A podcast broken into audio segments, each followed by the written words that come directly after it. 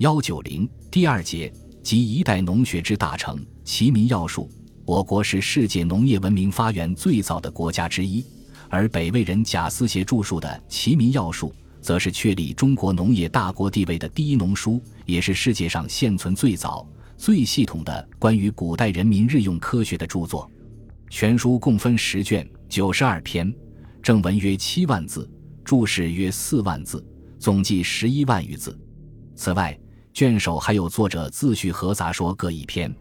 齐民要术》内容宏富，起自耕农，终于西海，滋生之业，弥补必书，涉及农作物栽培和耕作技术、农具的制作、畜牧兽医、野生植物的利用、家畜、家禽和鱼蚕的饲养方法、酿造和食品加工，乃至文具、日用品的生产等各个领域，几乎对所有的农业和手工业活动都做了详细的论述。《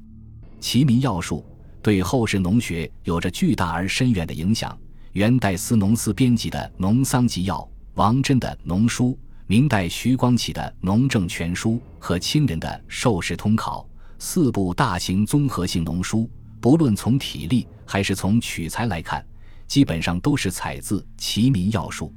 可以说，此书是我国古代农学的奠基之作。《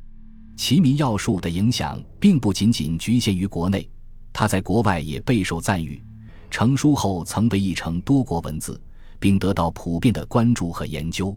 总之，《齐民要术》是一部总结我国古代农业、手工业生产经验的杰作，是一部有着很高科学价值和实用价值的农业百科全书，是世界科学文化宝库中的珍贵典籍。